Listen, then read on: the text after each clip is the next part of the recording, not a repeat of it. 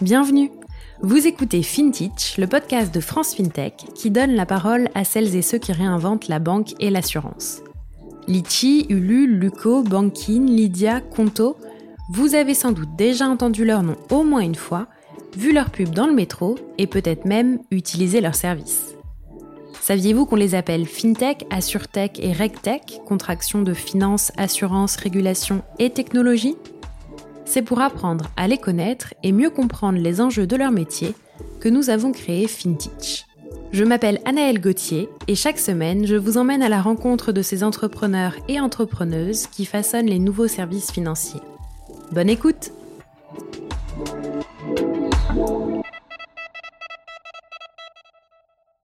Pour ce nouvel épisode de FinTech, je reçois Sami Wardini, le cofondateur de Ramify.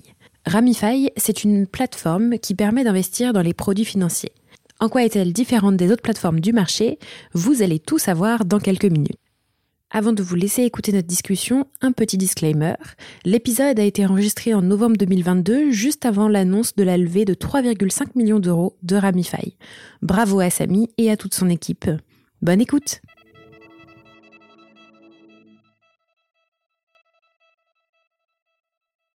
Bonjour Samy. Bonjour Anaël. Bienvenue sur FinTech. Merci, merci, merci pour l'invitation. Avec plaisir. Euh, est-ce que tu veux bien commencer par te présenter rapidement, s'il te plaît? Oui, bien sûr. Alors, je m'appelle Samy Wardini, j'ai 31 ans et je suis le cofondateur et CEO de Ramify. Alors, on va, on va parler de l'entreprise évidemment euh, dans quelques minutes, mais avant, est-ce que tu peux m'expliquer ton parcours et ce qui t'a mené à la création de l'entreprise?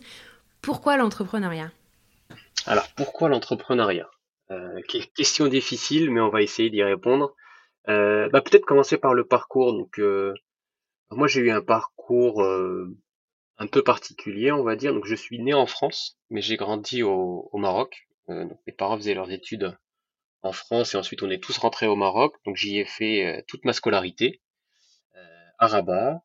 Donc, un bac, bac scientifique et arrivé au bac, euh, pour être très honnête, j'avais pas d'idée claire de ce que je voulais faire. J'étais assez curieux, tout m'intéressait. Donc j'ai suivi un petit peu, euh, même si c'est pas sympa de dire ça, mais la, la voie des moutons, c'est-à-dire que j'ai fait une, une prépa, j'avais des notes pas trop mauvaises. J'ai fait une prépa. Je pareil que toi. Euh, bah voilà, on se retrouve.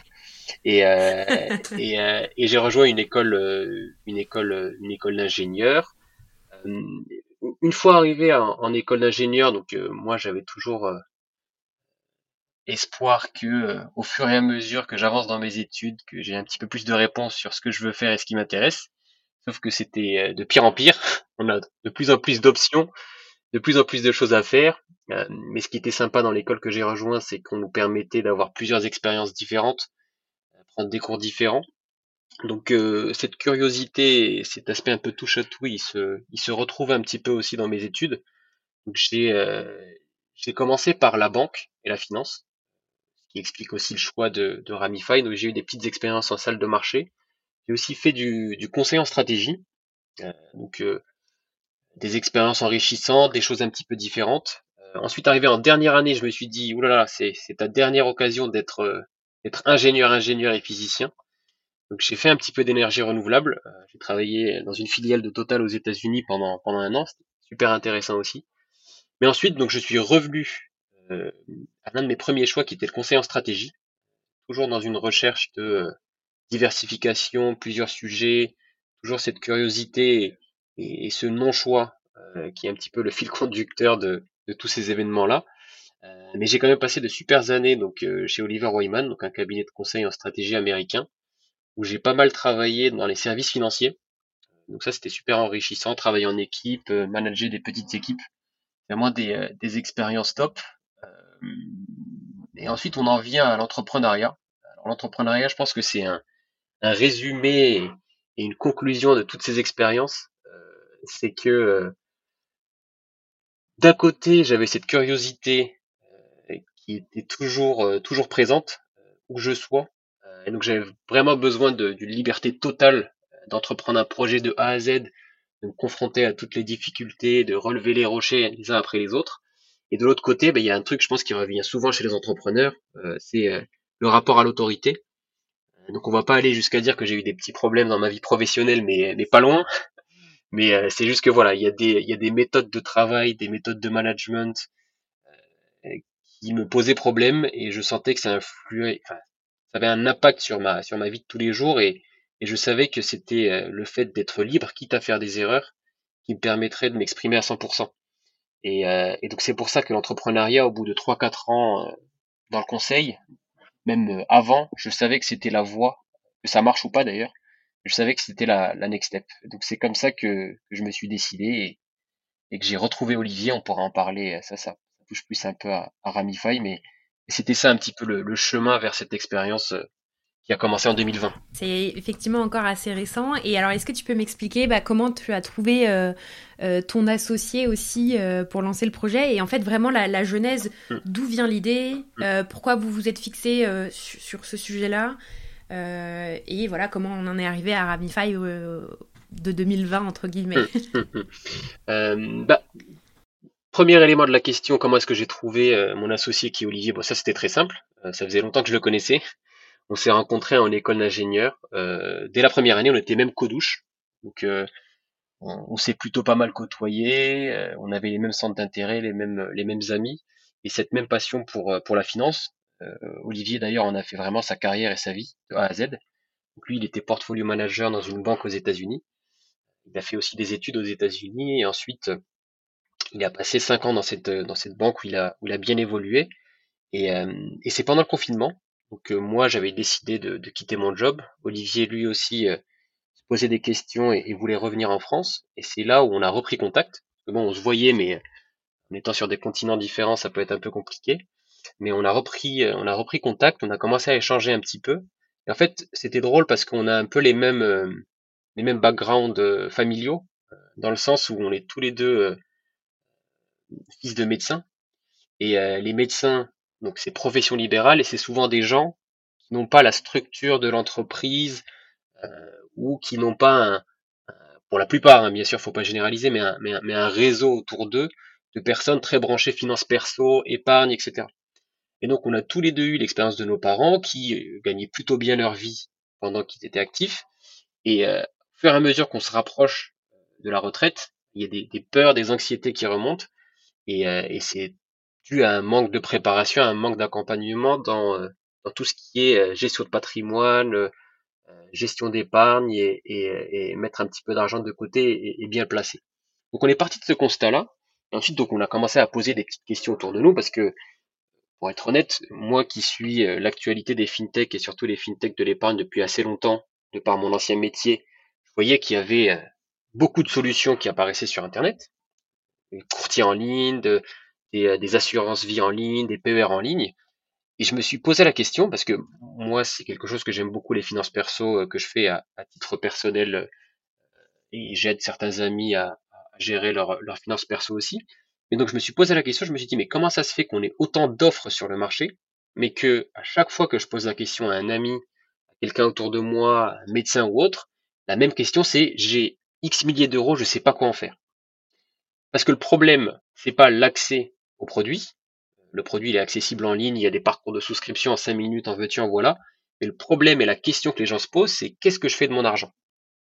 Et souvent, c'est des problématiques qui arrivent pas quand on a 28, 29, 30 ans, c'est quand on dépasse un petit peu ce stade, on commence à avoir des revenus qui deviennent de plus en plus élevés, on a de plus en plus d'argent sur le compte bancaire, et la question de comment est-ce que j'alloue mon capital, elle se pose. Et souvent, c'est une question assez compliquée, qui peut être chronophage, au vu de, de, la gamme de produits disponibles, le nombre d'articles sur Internet, de podcasts, on se retrouve un petit peu, euh, un petit peu, un petit peu perdu. Et en fait, nous, euh, c'est un petit peu sur ça qu'on a, qu'on a travaillé, c'est de se dire, euh, certes, l'accès aux produits digitaux a été digitalisé, produits financiers, pardon, mais l'approche de gestion de patrimoine de conseil ne l'a pas encore été. Donc nous, ce qu'on a voulu créer, c'est cette plateforme multiproduit. Donc notre but, c'est vraiment de proposer tous les produits disponibles sur le marché au meilleur prix mais surtout, et ce qui fait notre marque de fabrique, c'est d'investir dans cette logique d'accompagnement, d'optimisation et d'aide à la décision pour aider les clients à y voir plus clair dans ce monde euh, qui peut paraître un petit peu obscur, qui est celui, euh, qui est celui de l'épargne. Donc c'est vraiment de là qu'est parti le projet et c'est de là qu'on est parti pour se dire ok c'est un projet dantesque. Au final il faut faire euh, la fintech qui va englober toutes les autres, mais mais c'est le le challenge qu'on s'est lancé et on y travaille depuis maintenant plus de deux ans. Super. Et alors justement, est-ce que tu peux me dire un peu euh, de votre idée euh, de départ, entre guillemets, à là où vous en êtes aujourd'hui? Alors bon, on va pas pouvoir euh, rentrer dans les détails de tout ce qui s'est passé en deux ans, mais est-ce que tu peux me faire un peu un résumé de votre, enfin de la vie de l'entreprise entre votre idée et aujourd'hui? Bien sûr. alors, bah, c'est assez simple. Hein. On est parti d'une idée qui était de, de, créer, nous on aime bien dire en interne, l'asset manager 2.0 donc on a mappé un peu tous les produits qu'on devait inclure pour avoir une offre complète et vraiment être, parce que ça nous tient à cœur, agnostique aux produits. Nous, notre but, c'est pas de te vendre la meilleure assurance vie ou la meilleure SCPI, c'est, au vu de tous les produits dispo, qu'est-ce qui, au vu de ta situation fiscale et personnelle, est le plus adapté à ton projet d'investissement. Et donc, on a commencé petit à petit à lister les produits, à se dire, OK, voilà la roadmap pour pouvoir être prêt dans un an, un an et demi. Parce que ça prend du temps. Il y a une première phase réglementaire euh, que toutes les fintechs, la plupart connaissent. Euh, c'est encore pire euh, en B2C investissement, et c'est normal, hein, c'est il y a un rapport direct à l'investissement des, particuliers et, à leur retraite. Donc l'État protège et, fait bien de le faire. Donc on avait toute une première partie où c'était vraiment se rapprocher de l'AMF, postuler pour avoir les certifications, faire les formations, créer la structure juridique. Ça nous a pris euh, plusieurs mois. Ensuite, il a fallu, parce que c'est aussi une, spécificité euh, des, fintechs dans l'épargne et l'investissement, c'est qu'il fallait créer des partenariats avec tous ces produits-là. Il y a des produits qu'on a créés nous-mêmes, notamment l'assurance vie LPER, mais ensuite il y avait tout ce qui était immobilier, private equity, où il fallait, pareil, se rapprocher des partenaires, signer les conventions de distribution, comprendre les produits. Euh, donc ça, ça nous a pris aussi pas mal de temps. Et enfin, bah, créer la plateforme. Donc euh, créer l'équipe, euh, créer donc la plateforme, donc de développer la plateforme, euh, créer les algorithmes de recommandation, monter toute la structure opérationnelle. Il y avait des choses à mettre en place pour pouvoir servir nos clients. Et, tout ça, ça nous mène donc de mi-2020 à la fin de 2021. Donc ça nous a pris pas mal de temps, à peu près un an et demi, avant la, commercialisation officielle de la première offre. Et donc là, ça fait à peu près un an qu'on est live. Euh, et, euh, et, ça se passe euh, écoute, plutôt bien. On sent que ce qui nous tenait le plus à cœur, c'est parce que c'est difficile de venir dire qu'on fait tout, alors qu'on a un mandage. donc c'est pour ça qu'on a beaucoup investi dans notre, dans notre recherche, dans le fait de mettre en avant nos méthodologies d'investissement pour être le plus transparent possible, et bien faire comprendre aux clients que le but de notre démarche, c'est de les accompagner de les conseiller et de faire en sorte qu'ils ne soient plus perdus euh, à chaque fois qu'il faut aller chercher des produits ou mettre en place une stratégie d'investissement. Donc voilà pour les étapes. Je vais pas rentrer dans le détail euh, de chacune, sinon on pourrait y passer des heures. Mais, mais voilà à peu près comment est-ce que ça s'est passé sur deux ans et demi. Je veux bien, alors je vais quand même te poser une question, puisque tu t'as cité en fait trois, trois choses, les partenariats, euh, la réglementation et la plateforme, mhm. l'équipe plus. Euh, si, je, commence pardon, par la première étape, qui est donc la réglementation, euh, pour euh, des, gens qui nous écoutent et qui seraient peut-être porteurs, porteuses de projets dans la fintech, on sait que la réglementation, c'est vraiment un truc incontournable mm. et que c'est une spécificité du secteur par rapport à d'autres marchés. Mm-hmm. Est-ce que toi, tu as trouvé que c'était particulièrement difficile? Est-ce que tu trouves qu'il y a des ressources quand même sur le sujet? Euh, Comment tu l'as vécu de ton côté? Alors, nous, on, on avait un, cas particulier parce que euh, on est parti sur, sur une certification qui est assez light euh, pour commencer. Donc, on, on, a opté pour la certification CIF. On a, on a longtemps hésité. Et pour pouvoir être agile et avancer vite. Euh, on a plutôt fait le choix de partir sur quelque chose de plus light pour, euh, pour lancer l'activité, qui nous permet bien sûr d'opérer euh, sans aucun souci en étant certifié, certifié AMF. Mais on a d'autres concurrents qui ont commencé par postuler pour l'agrémentation société de gestion, qui te permet de devenir un, un fonds d'investissement, alors que nous on était plutôt dans le conseil, et donc on a préféré être un petit peu plus light côté réglementation, si on opte pour L'agrémentation euh, société de gestion, ça vient aussi avec une structure opérationnelle interne plus lourde. Il y a des postes à pourvoir, il y a des process à mettre en place dès le début. et donc on a opté pour, pour, pour cette agrémentation CIF qui pour le coup, alors c'est un petit peu de travail parce que il y a un test à passer, il y a une formation à, à faire qui est assez, qui est assez longue, mais si on a une, une expérience en finance qui était notre cas avec Olivier, d'ailleurs c'est un prérequis, Olivier même a une expérience d'asset management, donc de gestion d'actifs, pile dans notre métier. Ça se fait assez facilement, ça prend quelques mois, mais ça se fait assez, assez facilement. Ensuite, si on, si on veut passer, on est en train d'explorer d'autres agréments pour pouvoir étendre notre spectre d'activité, là, ça devient plus corsé. Euh, là, pour le coup, on peut pas le faire seul.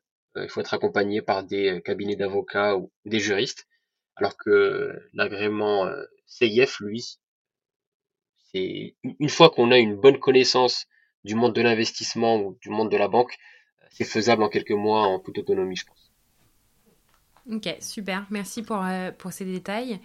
Et alors, du coup, si on passe à la partie partenariat, euh, j'imagine quand même que quand on est une jeune société euh, qui vient de se lancer, c'est pas forcément toujours si simple euh, d'aller convaincre des gens de, de, distribuer. Des produits, etc. Comment ça s'est passé pour vous? Est-ce que tu as des retours à nous faire, retours d'expérience là-dessus? Hum, hum. Bah, Écoute, je pense que nous, je pense que chaque expérience entrepreneuriale, c'est un mix entre euh, une équipe, de la chance et, euh, un contexte. Euh, nous, je pense que notre chance, elle vient de là. On a trouvé un, partenaire, parce qu'on a commencé par le premier produit, qui est le produit le plus connu des Français, pour donner un, chiffre comme ça à la volée. L'épargne totale des Français, donc vraiment tout confondu, c'est à peu près 4000 milliards, c'est énorme. Et l'assurance vie, c'est la moitié. Donc euh, tout bêtement, en bons ingénieurs, on s'est dit par quoi est-ce qu'on commence par l'assurance vie? Donc on a fait assurance vie PER et euh, on a trouvé un, partenaire qui était top, euh, que je peux citer d'ailleurs, qui s'appelle Apicil. Donc c'est un, un, gros assureur français basé à Lyon, qui, qui a clairement dans sa roadmap le digital comme priorité, donc accélérer sur les nouveaux usages, les nouvelles plateformes d'investissement. Et donc on a senti en, se rapprochant d'eux une vraie volonté euh, d'aller vite et euh, de nous donner une chance. Alors après, je sais qu'ils euh, reçoivent beaucoup beaucoup de dossiers tous les ans. On a fait de notre mieux pour pour, pour pouvoir être retenu et, le fait aussi d'avoir Olivier qui a une belle expérience dans la gestion d'actifs, bah ça, ça, ça, aide, c'est indéniable. Et, et, donc on a on a rencontré une équipe de, de chez Apicil qui était top. Pour vous donner un ordre d'idée, euh, on a réussi à créer deux produits en quatre mois, alors que chez d'autres concurrents plus implantés avec des process un peu plus longs, c'est un an par produit. Et nous, euh, comme tu peux t'en douter, dans la vie d'une boîte, surtout au début, euh, la vélocité et l'agilité, c'est euh, le plus important. Et donc, on a foncé sur l'occasion et, et, on a réussi à le faire. Donc, on était super contents et on en remercie Apicil de nous avoir fait confiance. Et, et d'avoir été aussi un peu un peu naïf, hein, mais la naïveté ça a du bon parce qu'ils ne l'avaient jamais fait. Donc quand on a annoncé quatre mois les deux produits, ils ont dit OK. Et, euh, et heureusement on y est arrivé. Donc ça c'était c'était plutôt sympa. Mais effectivement c'est c'est très dur euh, parce qu'on est très petit, euh, on gère 0 euros et on va parler à des mastodontes qui par exemple la piscine c'est 60 milliards. Donc euh, on, on comprend très vite le rapport de force. Bien sûr. Et, du coup, comme tu disais, pour construire tout ça, bah, il a fallu quand même recruter aussi, mm. euh, parce que bah, vous étiez ingénieur, c'est bien, vous pouviez euh, peut-être euh, coder des choses, etc. Mm. Mais, mais il faut quand même s'entourer. Aujourd'hui, vous êtes combien dans l'équipe et comment vous avez un peu structuré en interne les choses? Mm. bah, Nous, comme je t'ai dit au début, on savait dès le début que c'était un projet hyper ambitieux et surtout c'était un projet qui touche euh, une composante assez particulière de, de la vie des gens.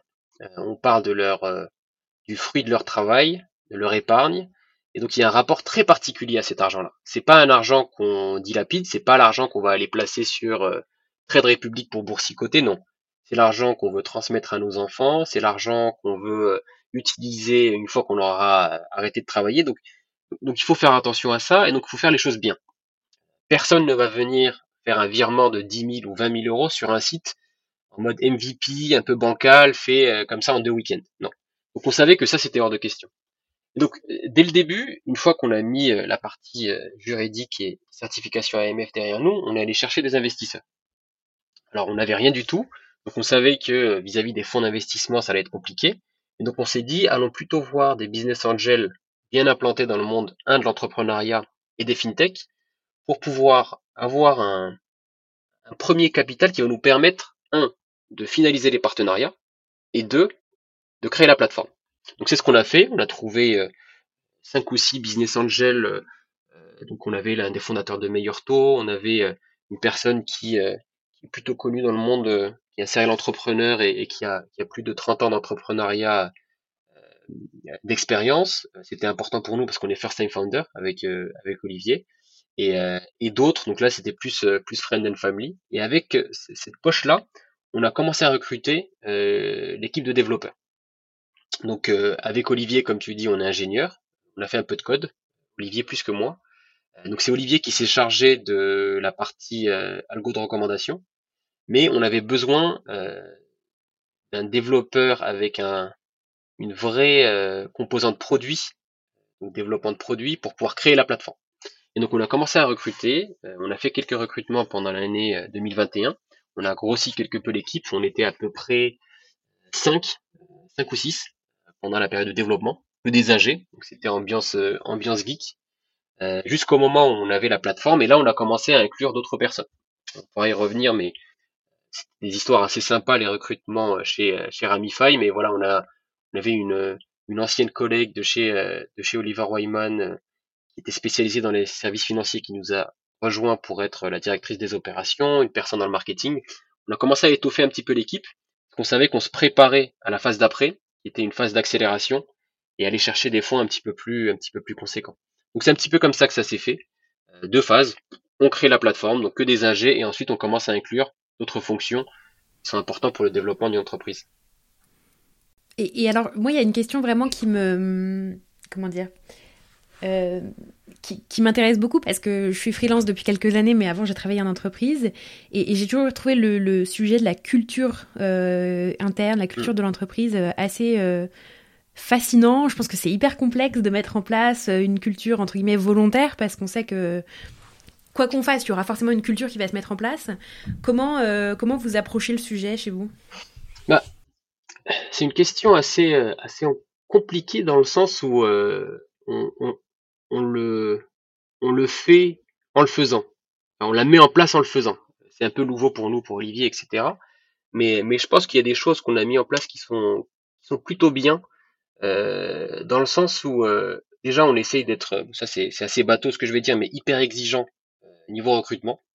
Ça veut dire quoi? Ça veut pas dire exigeant, on veut les meilleurs, bien sûr on veut les meilleurs, mais aussi on prend le temps d'inclure les gens.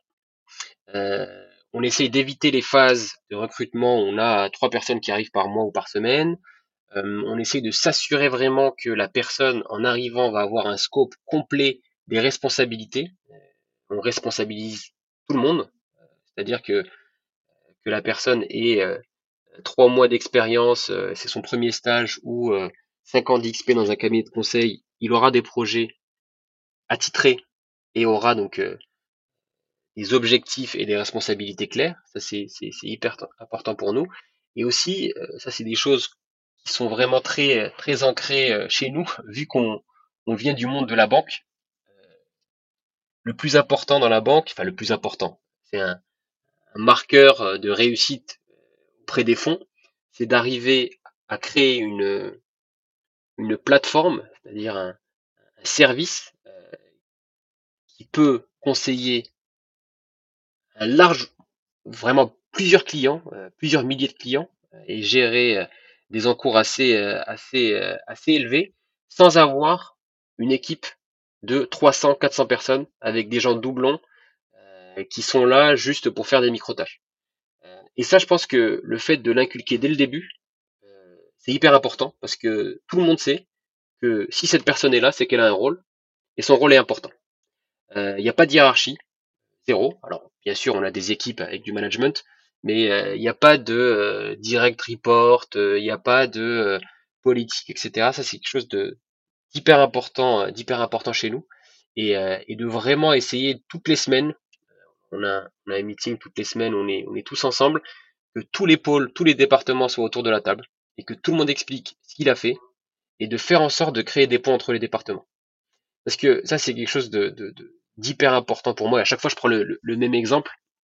C'est, euh, et tu le disais un petit peu au début, on est, on est une structure jeune, on a un projet qui est hyper ambitieux, et on peut pas se permettre euh, de tomber dans certains travers qui sont les travers des, des, grands groupes. C'est-à-dire avoir des départements complètement décorrélés qui se parlent pas, il n'y a aucune euh, prise de responsabilité. Et j'aime bien donner cet exemple-là, qui est l'exemple euh, du Four Seasons. Je le donne à chaque fois qu'il y a des nouveaux, des nouveaux employés, qui explique pourquoi est-ce que le Four Seasons arrive à avoir un niveau de service qui juste euh, se rend comme une mesure dans le monde de, dans le monde de, de l'hôtellerie. D'ailleurs, c'est le seul, parce que je fais une petite aparté, mais dans le monde de l'hôtellerie, on a des chaînes d'hôtels qui se regroupent euh, pour avoir des, euh, des programmes de fidélité hyper intéressants et capter la clientèle qui se retrouve captive, ce qui marche plutôt bien. Il y a quelques hôtels qui ne le font pas. Il faut être vraiment fort pour ne pas le faire. Dans le Four Seasons, ils sont seuls, ils ont leur hôtel, ils ont leur chaîne, ils se concentrent sur leur chaîne. Mais par contre, il y a une attention au service qui n'a rien à voir avec les autres chaînes d'hôtels. Et eux, ce qu'ils mettent en avant, c'est l'entrée le, entre les départements. Si, si vous avez une chambre au Four Seasons euh, et que vous laissez un croissant dans la chambre, vous avez l'équipe de ménage qui va la déposer en cuisine. La cuisine va faire le lien avec l'équipe de nuit si vous n'êtes pas encore entré.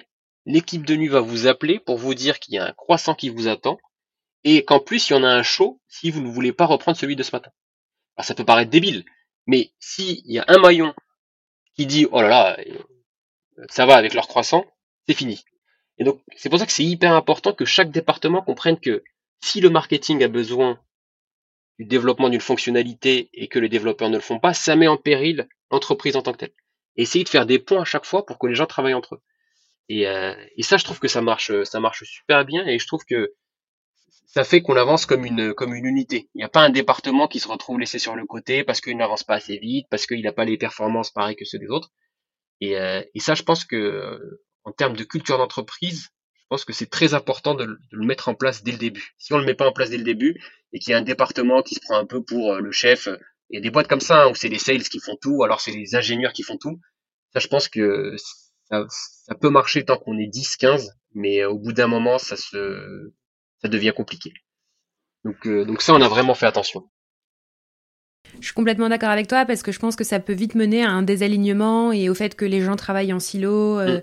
mais, mais sans vraiment se parler et du coup ensuite euh, c'est compliqué à rattraper. Et je suis d'accord que, à mon avis, l'avoir mis en place très tôt, c'est ce qui garantit que ça ne se passe pas après sur le long terme, même si on peut jamais le garantir à 100%. Mais si avoir déjà cette culture au départ euh, dans l'entreprise, ça favorise forcément euh, les échanges ensuite. Quoi. Mm, mm. Super, euh, super intéressant. J'ai plusieurs questions encore à te poser. Tu disais que voilà, l'entreprise vient aussi de votre histoire personnelle en tant que fils de médecin, etc. Est-ce que tu peux m'expliquer un peu plus à qui vous vous adressez aujourd'hui euh, en tant que client? Parce que j'imagine bien que euh, il ne s'agit pas uniquement de médecins. Non, alors, même si on a beaucoup de clients médecins, on en est, très content, mais, euh, mais non, on s'adresse tout. La réponse simple, c'est on s'adresse à tout le monde. Parce que tout le monde peut trouver soit du contenu, soit les produits qui, qui, qui intéressent.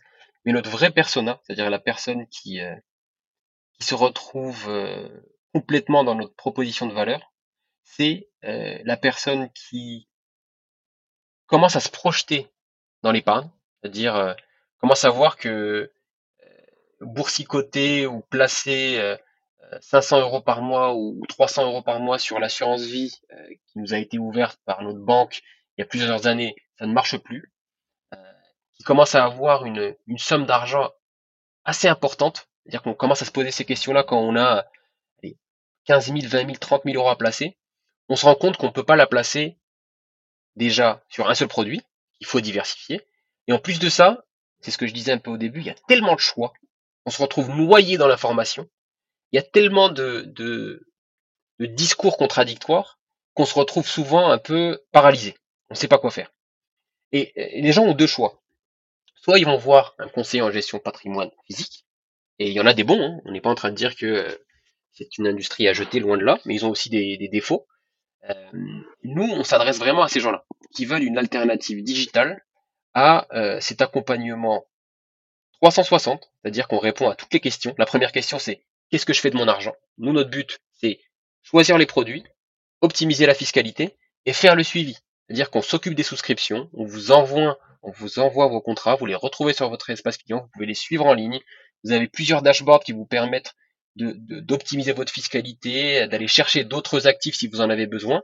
Mais surtout, et c'est ce que recherchent les gens, vous avez un point de contact qui euh, n'est pas lié à un produit en particulier et est là pour vous conseiller. Vous avez une question sur un produit en particulier, on a la réponse. Vous voulez mettre en place une stratégie long terme, court terme, des besoins spécifiques, on est là pour vous. Et maintenant que je te dis ça, euh, même si on n'aime pas utiliser ce terme parce qu'il fait un peu, euh, voilà, un peu pompeux, mais au final, ce qu'on propose, c'est vraiment euh, le service banque privée. Une banque privée, c'est quoi? Ce n'est que une banque avec un niveau de service supérieur. La banque privée est censée vous fournir plus de produits que la banque classique, mais souvent ce qui se passe, c'est un peu malheureux, mais c'est comme ça, c'est le, le, le business.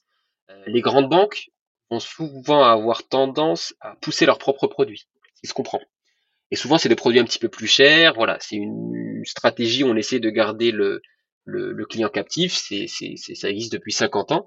Nous, on essaye de sortir de ça et de proposer vraiment tout ce qui existe. Euh, même des fois, il y a des clients qui nous disent, bah, il y a des produits qu'on connaissait pas. On va faire les recherches, on va regarder, on va donner un avis objectif dessus. Et si jamais ça intéresse le client, bah, on le rajoute à notre catalogue. Et ça ne lui coûte pas plus cher. Donc c'est vraiment dans cette logique-là que nous on se place. Et c'est pour ça que ces gens-là qui arrivent à 35, 36 ans, euh, et ensuite ça, on a aussi des retraités hein, qui viennent, qui viennent chez nous, mais et c'est souvent ce type de problématique quand l'aspect fiscal devient un petit peu plus compliqué, euh, il y a plusieurs choix de produits, il y a des sommes assez importantes, on a besoin de se faire accompagner, d'avoir un tiers de confiance pour ce type d'opération. C'est super clair, merci beaucoup. Sur la partie euh, business model, comment vous, vous gagnez de l'argent par rapport à, vos clients, à ce que vous proposez à vos clients? C'est assez, simple. Hein, c'est il y a beaucoup de produits où on est payé par, euh, euh, la société qui crée le produit.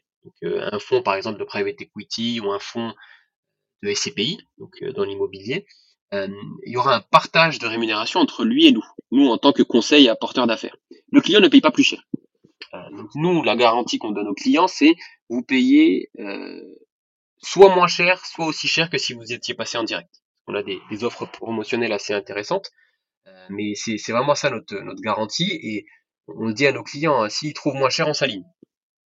Donc euh, ça, il n'y a pas de, il a pas de souci de, de ce côté-là. Et le business model, il est assez simple. Donc c'est euh, un pourcentage de l'argent qui est géré. Donc la société de gestion, donc qui est à l'origine du produit, va prélever des frais. Et il y a une partie de ces frais qui nous seront envoyés à nous, Ramify, en tant que conseil et, et apporteur d'affaires. Et pour le client, ça ne change rien, euh, vu que c'est un partage de valeur entre nous et la, société de gestion, c'est important de le, rappeler. Donc ça, c'est sur les produits qu'on ne crée pas nous-mêmes, et ensuite on a nos propres stratégies sur l'assurance vie et PER. Euh, pareil, on est les moins chers du marché, et, euh, là c'est assez simple, hein, c'est un peu comme ce que peuvent faire d'autres plateformes d'investissement en ligne. On a une partie qui est envoyée à l'assureur, c'est lui qui met à disposition le produit, l'assurance vie ou le PER, et une partie que l'on va prendre nous, Ramify, euh, bah, pour le travail de gestion, de création des portefeuilles et de management des portefeuilles au cours du temps. Parfait. Et, question, parce que tu l'as mentionné à plusieurs reprises, évidemment, vous n'êtes pas seul sur euh, le marché. Comment vous distinguez de vos concurrents aujourd'hui? Bah, C'est un petit peu ce que je disais au début. Nous, notre but, c'est d'aider les gens à faire le tri entre tous ces concurrents. Parce qu'il y a de tout pour tout le monde le marché de l'épargne, c'est un marché énorme, donc euh, limite, vous savez, on a des très bons rapports avec la plupart des, plateformes euh, d'épargne, d'épargne en ligne et, d'investissement parce qu'ils savent que le, grand méchant, c'est plutôt les grandes banques et qu'on on est loin de, on est loin de d'être majoritaire, en tout cas de d'avoir les plus grosses parts de, marché, même si on, avance, on avance vite. Et, donc nous, non, je pense que la, la, vraie différenciation, c'est que nous on met pas l'accent sur nous, on va pas être dans le discours de on a le meilleur produit. Nous, on est dans le discours de on a le meilleur accompagnement, on a la meilleure plateforme, le meilleur produit pour pouvoir, un, suivre euh, tous ces investissements, mais surtout faciliter cette phase de recherche et cette phase de souscription. Vous avez un seul point d'attache qui s'occupe de toutes vos souscriptions. Vous avez tout sur la même plateforme et surtout vous avez quelqu'un de qualifié, euh, parce que ça on l'a pas dit, mais quand je dis qu'on investit dans la, recherche et, dans ces algorithmes de recommandation, on a une équipe de recherche en interne qui est l'idée par Olivier, qui lui euh, faisait ça dans la banque où il était aux États-Unis. Il a une équipe en interne dont le but est de 1. répondre aux questions des clients et créer les meilleures solutions d'investissement possibles. Donc le conseiller à qui vous allez parler, lui, s'il a le moindre doute, il va voir l'équipe de recherche, qui va refaire les calculs, euh, s'assurer que l'optimisation fiscale est bien faite, et va revenir vers vous avec une réponse dans délai qui, euh, si vous comparez avec, avec votre banque, sont assez, sont assez drastiquement différents. Merci pour les précisions. Là, on est début novembre au moment de l'enregistrement de ce podcast. Est-ce que tu peux me dire à très court terme quelles sont les prochaines étapes euh, pour Ramify? Et ensuite, quelle est euh, votre vision sur le plus long terme? Quels sont vos objectifs euh, dans les années à venir? Bah, écoute, c'est bien que tu poses la question parce qu'on a, on aura une, une, fin 2022 bien, bien mouvementée. donc là, déjà, on avait un, gros push pendant l'été où, on voulait garnir le, le catalogue pour avoir vraiment l'offre la plus complète du marché. Et je pense que là, on peut, on peut le dire. La sélection de fonds est, est, vraiment énorme et, euh, et ça plaît beaucoup aux clients. Et là, on arrive à un moment, donc euh, déjà, on a une petite nouvelle, c'est qu'on on, on, va annoncer une, une levée de fonds euh, donc assez assez rapidement là dans les semaines dans les semaines qui arrivent ou même les jours qui arrivent. donc ça, c'est une, une super nouvelle pour nous et pour l'équipe. Ça fait pas mal de temps qu'on travaille. en fait, on savait, pour être très honnête avec toi, Naël, que on, on est obligé, enfin, on a été obligé de passer par cette, étape deux ans et demi pour prouver et expliquer ce qu'on voulait faire. Parce que, en plus, tu travailles dans le monde des fintech, tu vois le, nombre de startups qui se positionnent sur l'épargne.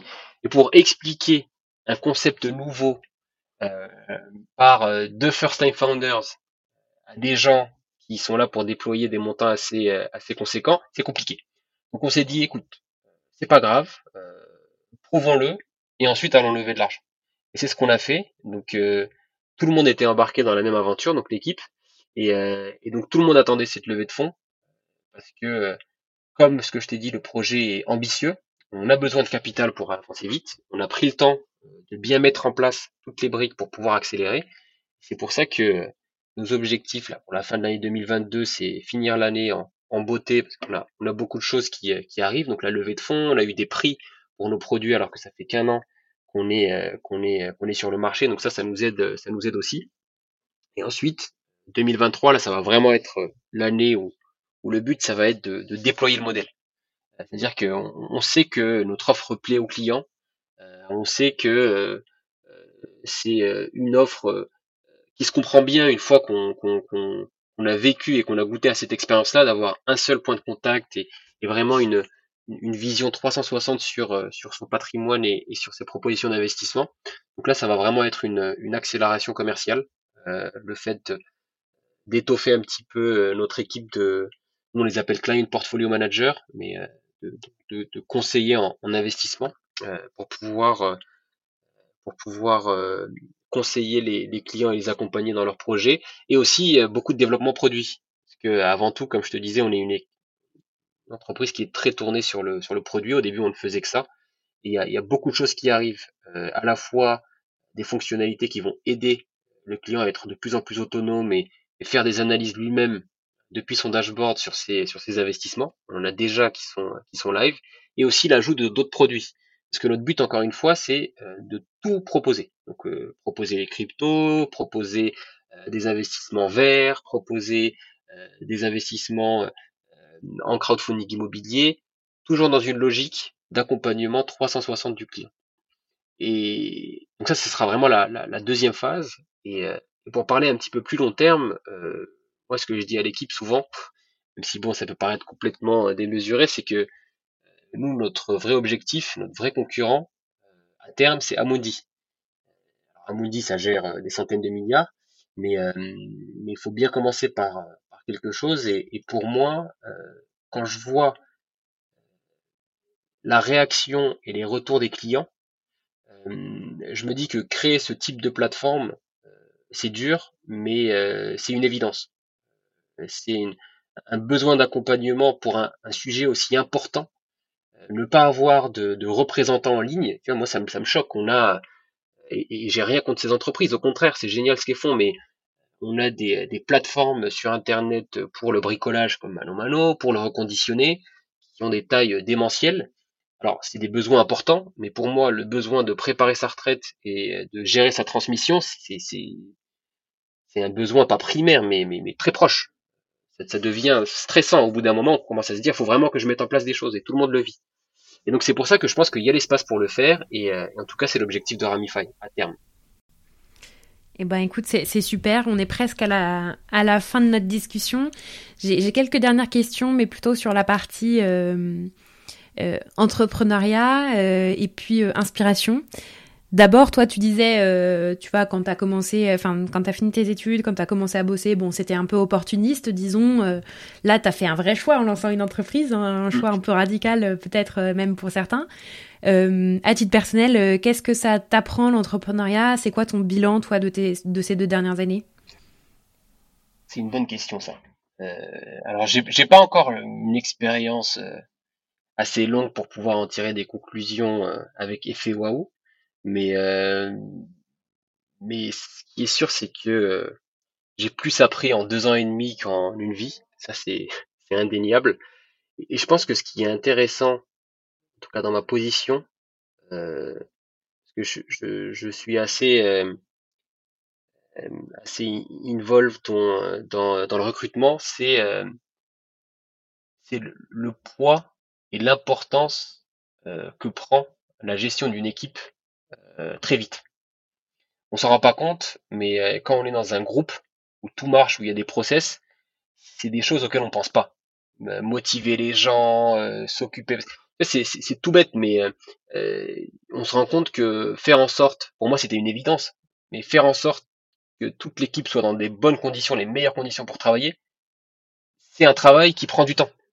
alors qu'on a l'impression de se dire que oui, mais ça va aller, on va le faire. Non, non, c'est des plages horaires euh, sur le week-end pour y penser, c'est euh, euh, s'assurer que la machine à café marche, c'est des trucs tout bêtes, mais, mais ça prend de la bande passante. Et, et je pense que c'est important de, même si on n'a pas les moyens d'avoir un chief people officer, etc., parce qu'on est encore petit, mais c'est important d'investir dedans dès le début. Et au début, j'étais un petit peu tiraillé à me dire, j'ai tellement de choses à faire. Il y a, y a des, fois, c'est des questions de vie ou de mort pour le business. Est-ce que c'est c'est utile ce que je fais et, euh, et, je suis bien content de pas avoir abandonné et d'avoir continué à le faire parce que parce que je pense que les petites optimisations euh, sur une tâche ou deux sur le long terme tu les payes. Et, euh, et je pense que c'est ça la plus grosse la plus grosse leçon c'est que quand tu lances une boîte tu as une période de six mois un an après ça dépend hein, je généralise mais où tu tu cravaches toi mais à un moment ton rôle c'est vraiment de de mettre l'équipe dans les meilleures conditions possibles. Faire en sorte qu'elle prenne des décisions vite, parce qu'il faut être rapide, donc ne pas être le, euh, l'organe de contrôle qui va euh, venir un petit peu rajouter euh, des process et, de la longueur aux, choses, et surtout s'assurer que malgré la pression, malgré le travail, tout le monde est dans des bonnes conditions. Ça, c'est la grande leçon pour l'instant en deux ans et demi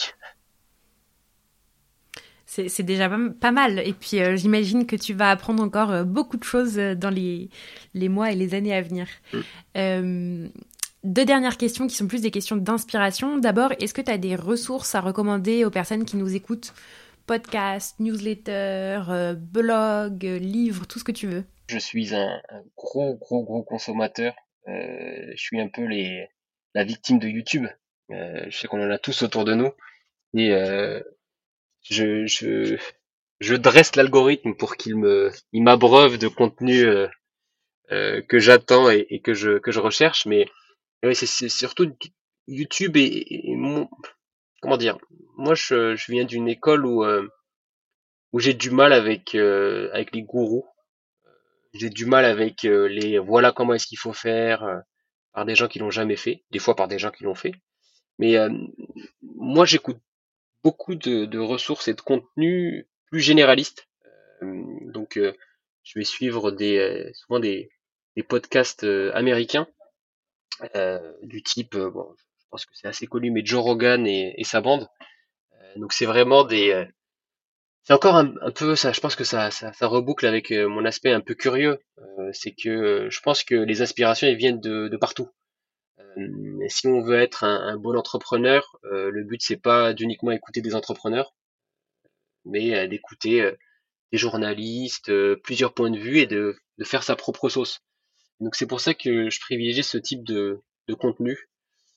et en France, pareil, pas mal de, de, podcasts, mais sur des sujets qui n'ont rien à voir. Hein.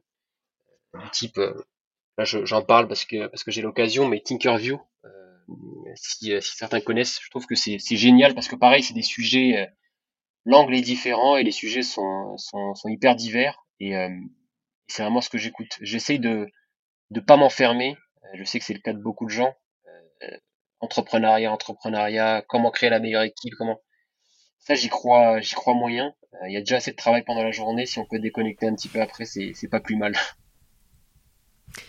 Tout à fait. Eh ben, écoute, top. Et dernière question, est-ce que tu as un entrepreneur, une entrepreneuse de la fintech ou une fintech qui t'inspire particulièrement et pourquoi? Hmm. Bonne question ça. Hmm. Alors oui, il y en a une.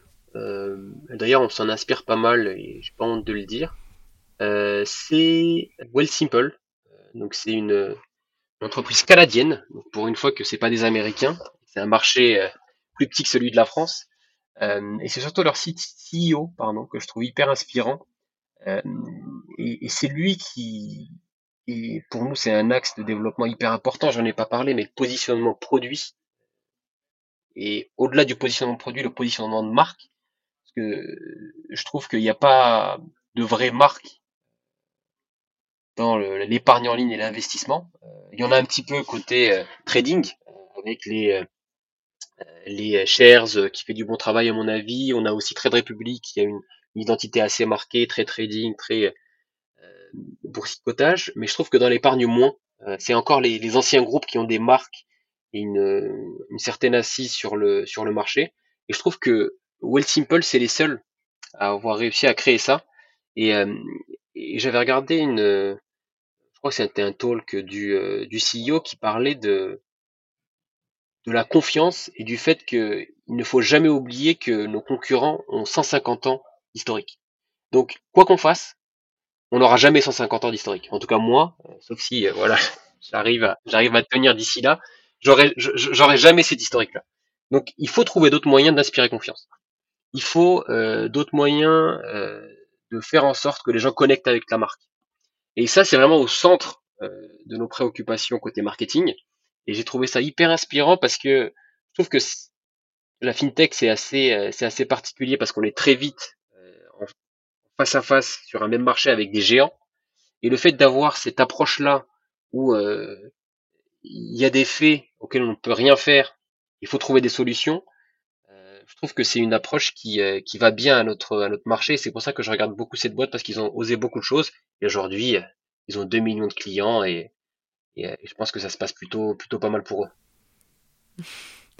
Parfait. Et eh ben merci pour cette reco qui en plus n'avait jamais été faite, donc c'est chouette de changer de Stripe qui revient très souvent. Ah. Euh, merci beaucoup euh, Samy pour ton temps et puis à bientôt. Bientôt et merci beaucoup pour l'invitation.